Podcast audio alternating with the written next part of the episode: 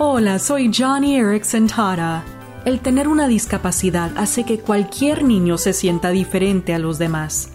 Pero para Young, quien tiene parálisis cerebral, su soledad aumentó cuando después de que murió su madre, su padre lo dejó con sus abuelos.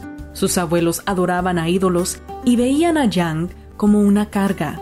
Pero un día llegaron a la distribución de Johnny y amigos, donde le proveímos a Young un robusto andador de metal.